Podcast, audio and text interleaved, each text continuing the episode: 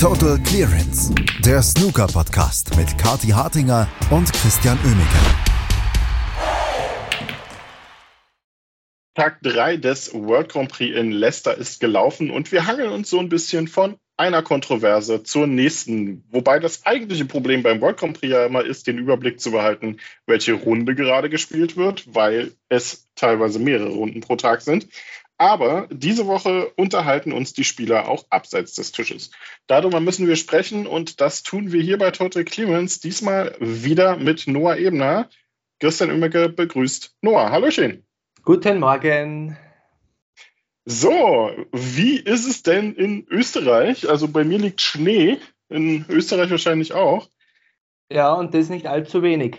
Also beschweren dürf, darf ich mich nicht. Nee, Wetter könnte heute ein bisschen besser sein, aber das wird schon noch.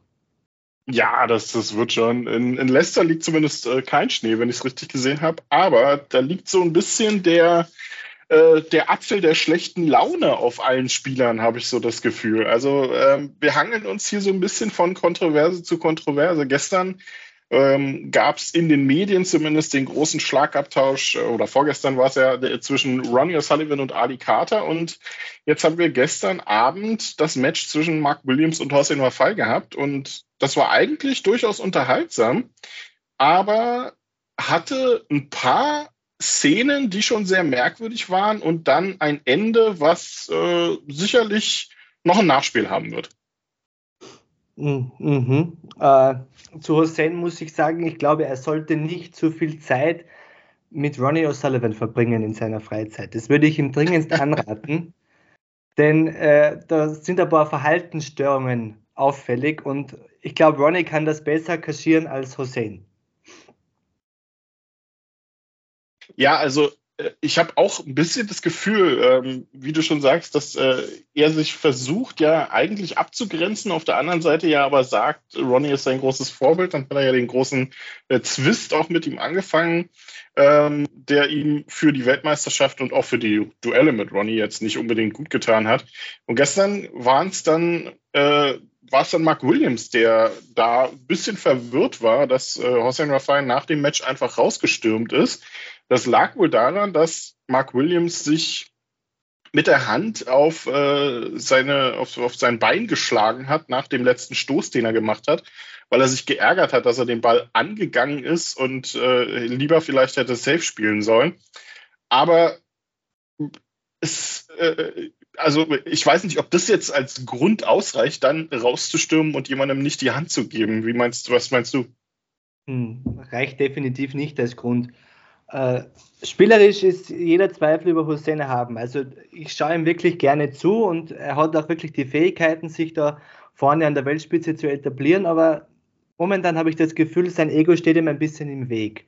Und vor allem gegen Spieler wie Mark Williams, die wissen, das auszunutzen. Und Mark hat gestern eigentlich ganz gut gespielt.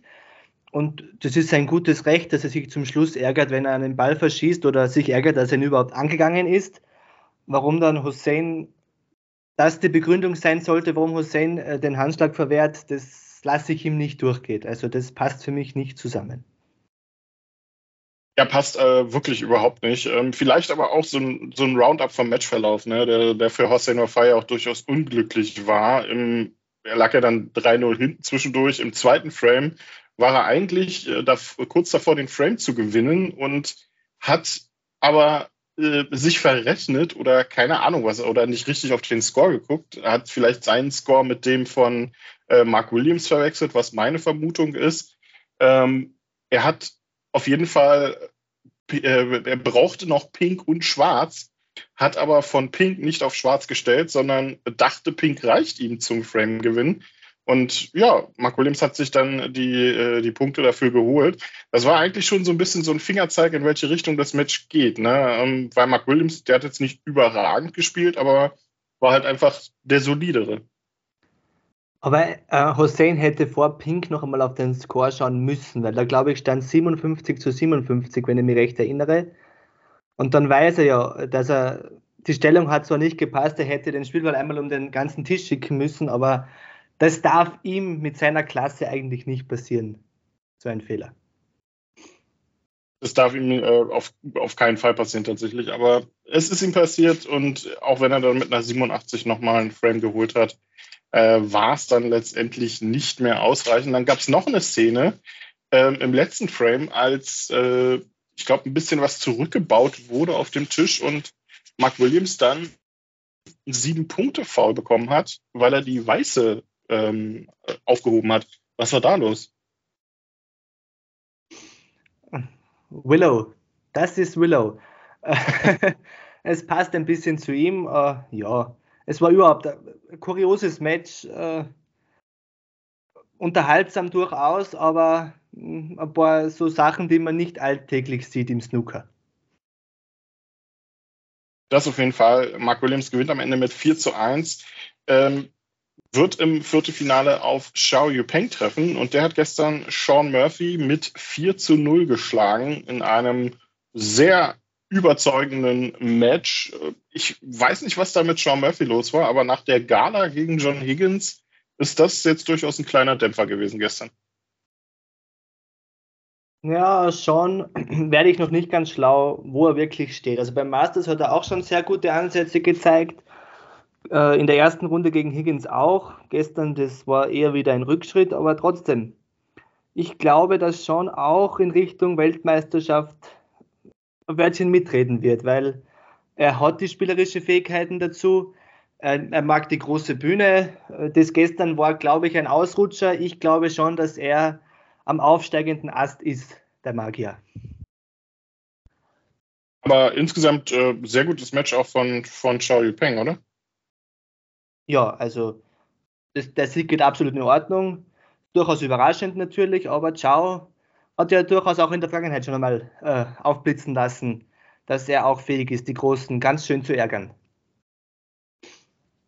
Das andere Viertelfinale, das bereits feststeht, werden Judd Trump und Mark Selby absolvieren. Und die beiden erreichten das Viertelfinale auch über sehr unterschiedliche Matches. Judd Trump gewann 4 zu 0 gegen Lü Hao Tian und äh, Mark Selby musste ein bisschen mehr kämpfen in einem durchaus unterhaltsamen und spannenden Duell mit Ali Carter.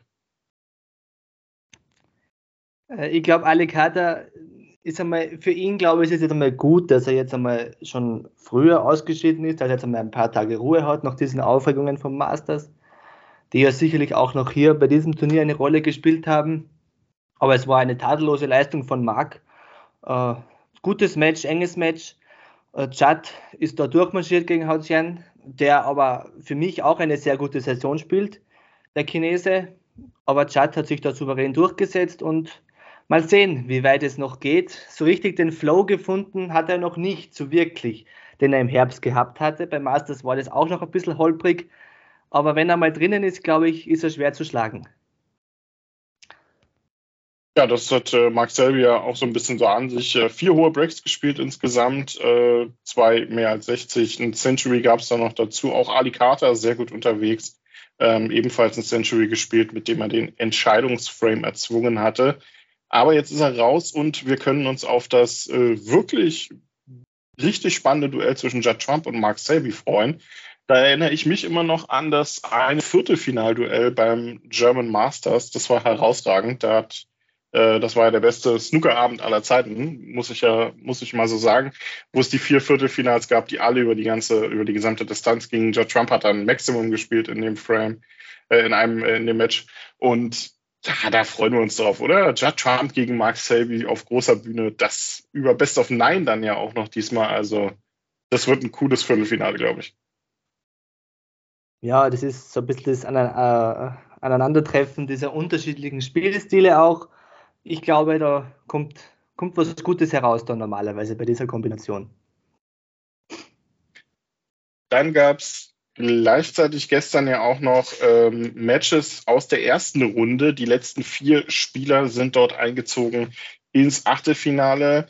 Ähm, das war unter anderem Zhang Anda, der mit 4 zu 2 gegen Dominic Dale gewonnen hat, wo, finde ich ja auch so ein bisschen Welten aufeinander getroffen sind. Äh, auf der einen Seite ja ein beide eigentlich durchaus auch mit sehr gutem taktischen Spiel. Aber Dominic Dale, ich, ich weiß immer noch nicht, wie, wie der es schafft, sich auf der Tour zu halten, weil man bei Dominic Dale irgendwie immer das, das Gefühl hat, der schwankt stark zwischen richtig genialen Bällen und dann ähm, doch mal wieder so, so Jimmy White, Stephen Hendry Phasen. Aber ich mag ihn ja trotzdem. Also das Baseman äh, ist für mich ein fixer Bestandteil der Tour. Zudem ist er ein sehr guter Kommentator bei den britischen Kollegen von Eurosport. Das muss ich ihm hoch, an, hoch anrechnen. Und er ist einfach ein großartiger Entertainer und solche Typen braucht das Snooker. Hat jetzt gegen Shang Anda nicht unbedingt die leichteste Auslosung erwischt, weil Shang, glaube ich, für alle die größte Überraschung ist in dieser Saison. Das, glaube ich, hätte sich keiner gedacht, dass der so explodiert heuer. Freut mich natürlich umso mehr. Da bin ich auch übrigens schon gespannt, was der bei der WM dann äh, herausbringen wird, wie ihm die langen Distanzen liegen mit dieser neuen Herangehensweise oder mit dieser neuen Situation für ihn, dass er auch zumindest als Außenseiter da ins Rennen gehen wird. Und äh, vielleicht noch ein Wort zu, zum anderen Match von der ersten Runde, Mark Allen gegen Jack Lisowski. Also äh, das war natürlich ein Break-Festival sondergleichen und äh, auch das war richtig gut zum Anschauen. Also waren überhaupt sehr gute Matches und tolle Matches bis jetzt in dieser Woche, finde ich. Das war's. Ähm, ja, Mark Allen äh, hat mit einem 4 zu 2 über Jack Lisowski das äh, Achtelfinale erreicht, wird dann jetzt auch auf Jean Anda treffen. Und du hast es gesagt, es war ein absolutes Break-Festival. Drei Centuries von Allen, drei weitere hohe Breaks noch dazu. Eins von Allen, zwei von Lisowski. Also viel Safeties gab es in diesem Duell der beiden nicht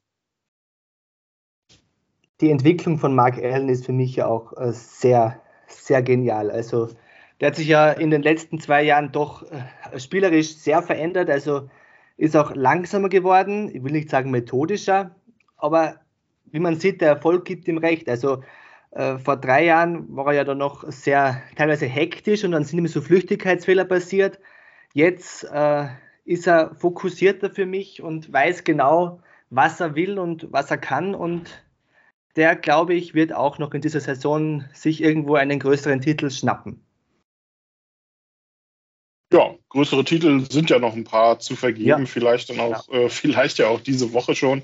Ähm, die anderen, die letzten beiden Matches, die es dann auch noch gab, waren äh, zwischen Noppon Kam und Xiao Gudong.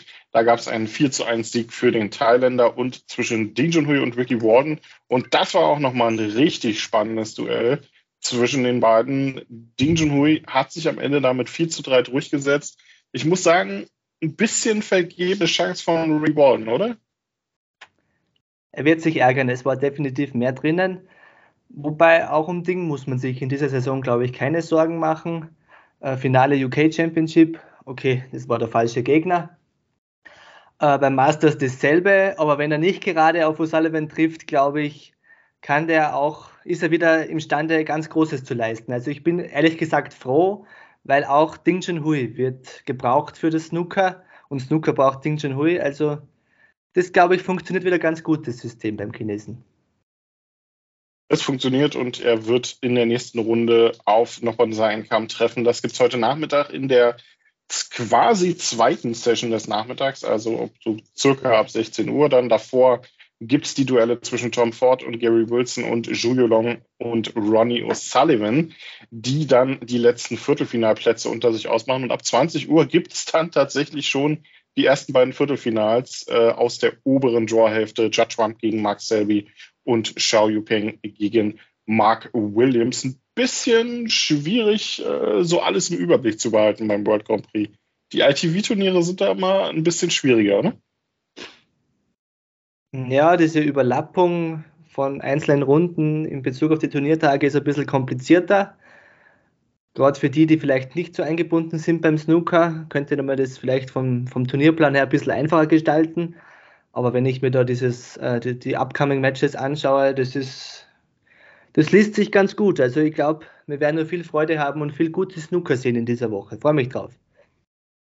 Das werden wir. Wir freuen uns auf jeden Fall drauf. Das äh, Turnier in Leicester geht ja noch Sonntag und wir werden das Ganze natürlich hier bei Total Clearance auch weiterhin für euch zusammenfassen. Das war's von uns für heute. Bis zum nächsten Mal. Total Clearance, der Snooker Podcast mit Kati Hartinger und Christian Oemeke.